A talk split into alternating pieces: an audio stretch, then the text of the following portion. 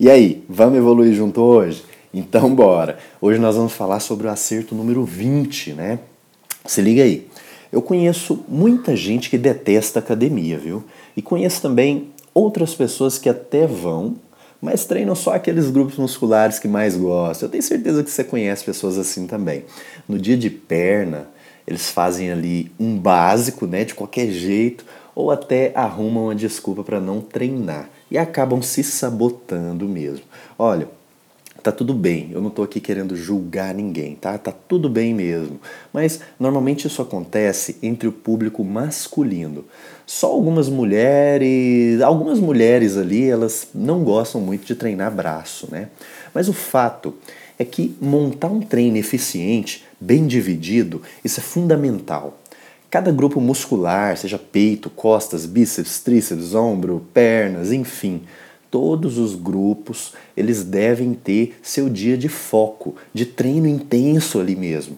Se você pula, se eventualmente você pula aí um dia de treino, isso é um grupo muscular ali que você está sabotando, né?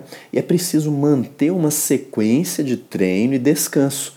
Isso treino e descanso de forma correta. Isso é, é isso é, é, é, é básico mesmo, né?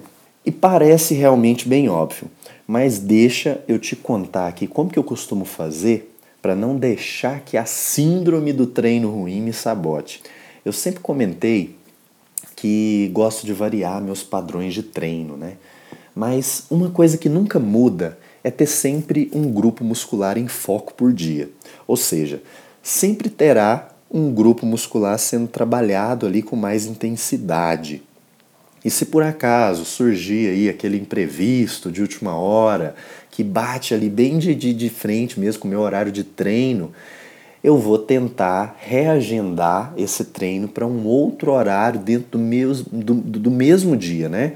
Se isso não for possível, então todos os próximos treinos dos dias, do dia seguinte, assim consecutivamente, eles vão sofrer também alteração de data, né? Pois no dia seguinte eu vou ter que dar sequência no treino que não foi feito e não no próximo treino, como alguns fazem por aí. Mas se eventualmente você perde ali um dia de treino e no dia seguinte tem aquele seu grupo muscular preferido, né? Tem sempre aquele, aquele grupo preferido que a gente gosta mais de treinar, né? Então, normalmente, é, é, é... quando isso ocorre, né? Isso já é um motivo muito forte para te fazer sabotar aquele treino que você não gosta.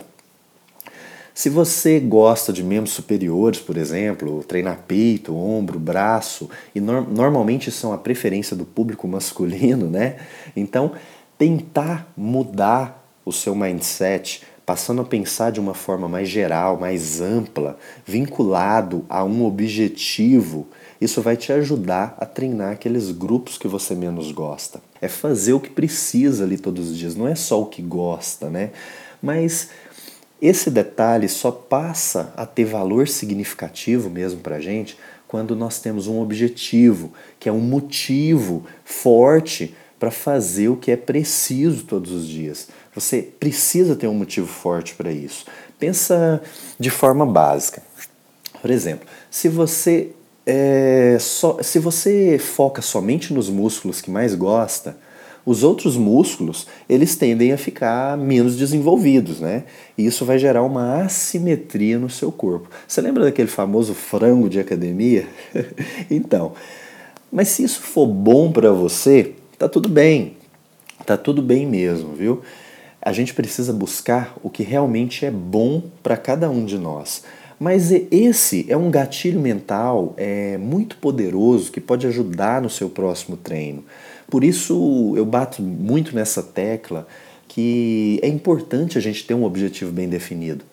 Assim você consegue se ancorar e saber o que precisa ser feito mesmo todos os dias. Né? Isso é muito importante, isso é muito poderoso. Se você vai para a academia ali sem nenhum objetivo claro, ou às vezes vai porque sabe que faz bem à saúde, ou ajuda a ter aquele corpo mais atraente, você não consegue se apoiar em nenhum motivo, um forte fator motivacional que vai te ajudar a ter mais empenho, mais determinação, mais consistência. E essa é justamente a palavra.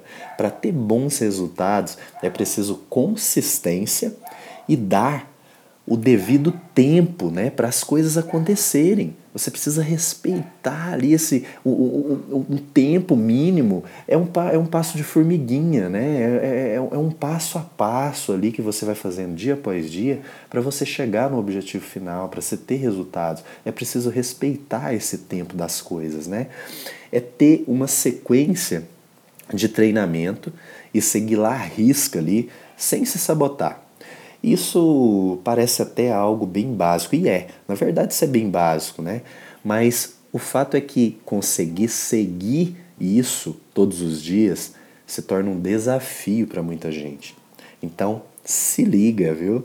E esse é o tipo de mindset que eu queria deixar para você aqui hoje. Assina o podcast, curte e compartilha se fez sentido para você. Deixa seu comentário aqui e avaliação, me diz o que, que você achou, me diz o que você não gostou, o que, que você está achando desses podcasts. Isso me ajuda a melhorar cada vez mais. Então, um forte abraço e vamos evoluir junto. Valeu!